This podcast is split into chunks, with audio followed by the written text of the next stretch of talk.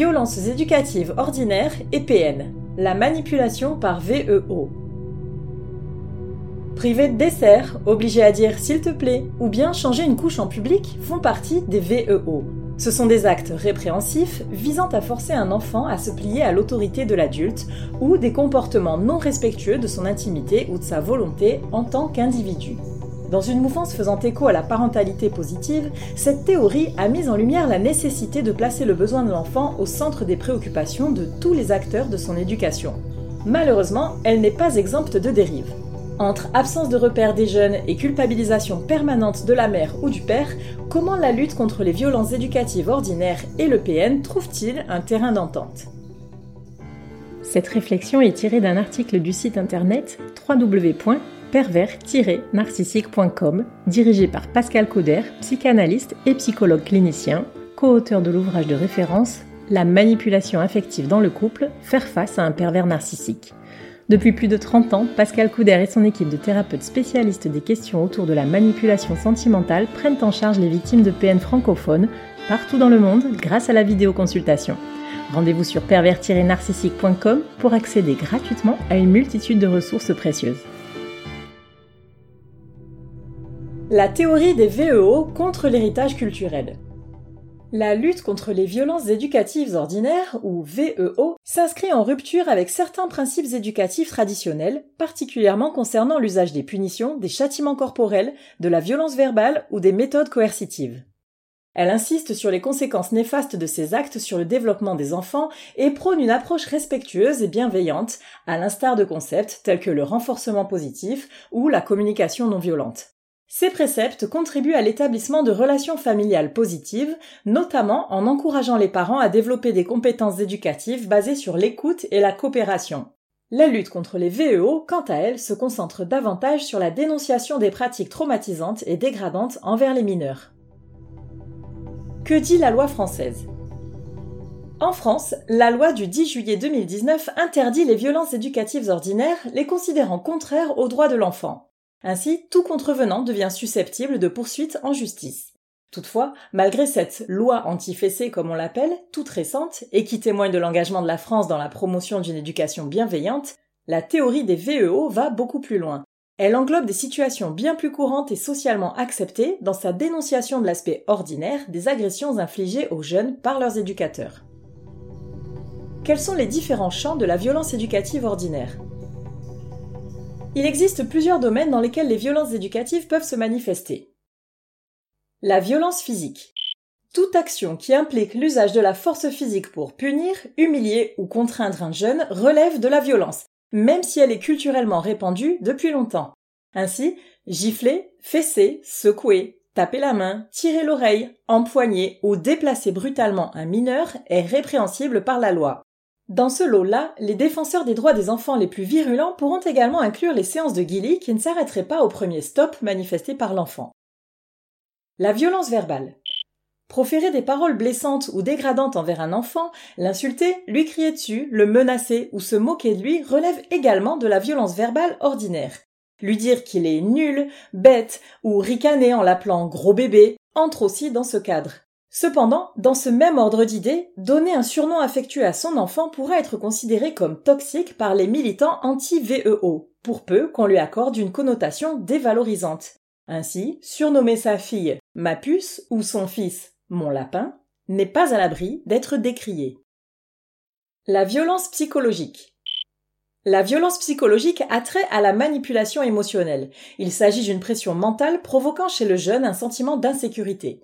Il peut inclure la menace de l'abandon, le chantage affectif, la parentification, etc. Évidemment, c'est là le terrain de jeu favori du père pervers narcissique, mais nous y reviendrons. Pour les prédicateurs de la lutte contre les violences éducatives ordinaires les plus extrêmes, faire les gros yeux ou dire à son enfant que ça fait mal au cœur de maman qu'il n'aime pas les légumes qu'elle lui a préparés pourra tout aussi bien constituer un abus. La VEO passive. La violence passive est constituée de comportements plus discrets, mais tout aussi néfastes pour l'être en développement. Parmi ceux-ci, on peut évoquer l'indifférence, le dénigrement ou le manque d'attention. Une telle attitude cause des troubles de l'attachement dont il est bien difficile de se défaire plus tard pour l'individu qui en a souffert. Toutefois, si l'on suit les préceptes dictés par les acteurs radicaux du combat anti-VEO, Les parents devraient toujours répondre aux demandes d'attention des enfants, quelle que soit leur occupation du moment et son niveau d'importance. On comprend bien que c'est quasiment impossible. La violence sexuelle. Dans un niveau de gravité très élevé, les abus sexuels sur mineurs sont lourdement condamnables depuis longtemps. Ils peuvent inclure des gestes inappropriés, des contacts physiques non consentis, l'exposition à des contenus sexuellement explicites, mais également un climat incestuel. Toutefois, le cadre des VEO à caractère sexuel va encore plus loin. Il ajoute le non-respect de l'intimité de l'enfant et du nouveau-né. Ainsi, exposer la nudité de sa progéniture à la plage ou contre son gré pour le forcer à prendre une douche ou aller au pot, par exemple, s'apparenterait à une violation de ses droits. La violence sociale. La violence sociale implique l'isolement d'un petit ou d'un jeune de ses pères ou de sa famille. Cela peut inclure l'interdiction de jouer avec d'autres enfants, d'avoir des amis ou de participer à des activités de groupe. La violence matérielle. Il s'agit là de privation d'ordre économique ou matériel. Refuser à l'enfant des biens essentiels ou contrôler son argent de poche par exemple représente un acte de coercition qui va à l'encontre de son droit au respect et à la satisfaction de ses besoins primordiaux. En quoi les violences éducatives ordinaires et les PN coïncident-ils?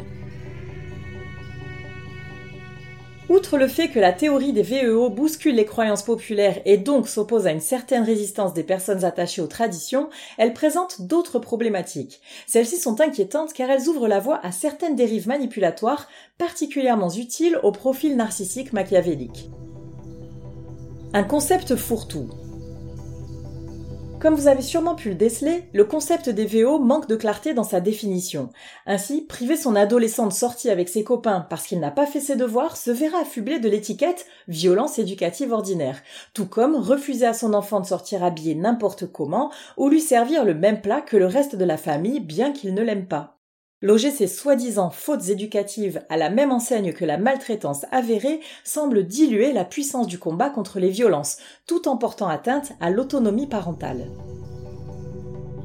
L'atteinte à l'autonomie parentale. Vous aurez certainement remarqué que cette confusion rappelle furieusement la stratégie du MPN pour vous faire douter de vous-même, jusqu'à vous demander si ce n'est pas vous la méchante de l'histoire. Ainsi, si vous pensez être une mauvaise mère parce que vous avez changé une couche pleine de caca à votre bébé malgré ses protestations, vous serez plus encline à entendre les conseils prétendument salvateurs d'autrui. Malheureusement, vous oublierez qu'en suivant votre intuition maternelle et en nettoyant ses excréments, vous avez surtout évité un érythème fessier très douloureux à votre nourrisson le maintien dans l'angoisse de parents démunis. Ce qui est inquiétant, c'est que la lutte contre les VEO n'hésite pas à brandir la terrible menace des dommages neurologiques irréversibles sur les individus subissant des traumatismes dans l'enfance. Cette crainte de devenir un parent toxique suscité chez des personnes déjà souvent démunies ne fait qu'entretenir leur angoisse de mal faire et de causer malgré eux du tort à leur progéniture.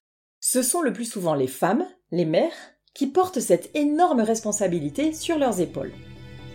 Une liste d'idées pour mieux manipuler. Le pervers narcissique n'hésitera pas à saisir cette occasion de blâmer davantage sa compagne dans sa maternité. Il se servira alors de la liste des VEO pour critiquer l'éducation qu'elle prodigue à ses petits, soit parce qu'elle essaie d'abolir les violences éducatives ordinaires, auquel cas il dépréciera son combat, soit parce qu'elle n'en a pas connaissance, auquel cas elle sera une mère maltraitante et ignorante. Il la plongera encore plus dans la culpabilité d'avoir mal fait, dans la honte de ne plus savoir bien faire, dans l'angoisse de causer des dommages sérieux et dans le dénigrement et la perte d'estime de soi, autant dans ses capacités parentales que dans son image de mère. En parallèle, il aura certainement grand intérêt à consulter les différentes façons de réprimander un enfant sans en avoir l'air, afin d'une part de saper l'autorité de la mère et d'autre part de malmener ses petits pour renforcer son emprise sur tous les membres du foyer. Enfin, il pourra puiser dans cette source d'inspiration prolifique pour simuler sa propre victimisation. Cela l'aidera à susciter l'empathie et l'inclinaison éventuelle de ses interlocuteurs à se placer en sauveur ou en infirmière face à un écorché de la vie. Nous ne doutons pas de l'intérêt d'attirer l'attention du grand public sur les façons dépassées et délétères d'élever son enfant. Toutefois, le flou qui subsiste autour de la définition des VEO génère des problématiques stigmatisantes qui se reportent en majorité sur des femmes déjà souvent submergées. Malheureusement, une mère fragilisée qui côtoie un manipulateur sentimental se trouve dans un danger encore plus grand. C'est en cela que les violences éducatives ordinaires et les PN coïncident à la charger plus que de mesures, augmentant par exemple le risque d'épuisement psychique et de dépression. Que les mamans se rassurent, faire de leur mieux est déjà suffisant et si elles doutent de la santé mentale de leurs enfants, un accompagnement psychologique pourra les réhabiliter dans leur don naturel à prendre soin de leur progéniture.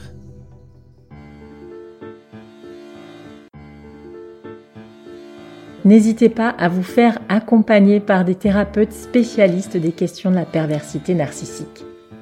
Rendez-vous sur www.pervers-narcissique.com et trouvez-y de nombreux conseils sur comment gérer la séparation, comment gérer l'après, la reconstruction et vous pourrez également rentrer en contact avec un membre de l'équipe. Ne restez pas seul. Merci d'avoir écouté ce podcast. Rendez-vous très prochainement pour un nouvel épisode. N'hésitez pas à vous abonner pour ne rien manquer des prochaines publications. À très bientôt.